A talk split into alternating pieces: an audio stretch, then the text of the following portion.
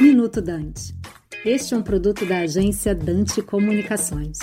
A lei do gás é um marco histórico para o setor. Foi o resultado de um processo democrático que envolveu num debate amplo todos os atores, com grandes discussões. E o objetivo foi a atração de novos investimentos, entrada de novos players, diversificação de agentes em toda a cadeia. Isso deve beneficiar não somente as empresas que atuam no setor, mas também a sociedade como um todo, através de geração de empregos e renda, arrecadação de impostos e preços mais competitivos desse energético importante para os consumidores finais. E os primeiros resultados, apenas 12 meses após a aprovação da lei, estão aqui. Temos diversidade de fornecedores de gás, quando alguns meses atrás só tínhamos um com contratos e preços muito diferentes entre si, que refletem as estratégias das empresas que entraram e atuam nesse setor hoje. Também tivemos anúncios de novos investimentos, tanto em produção de gás como também em infraestrutura. É o início de um caminho, é um caminho que na Europa tomou uns 15, 20 anos. Ainda precisamos de amadurecer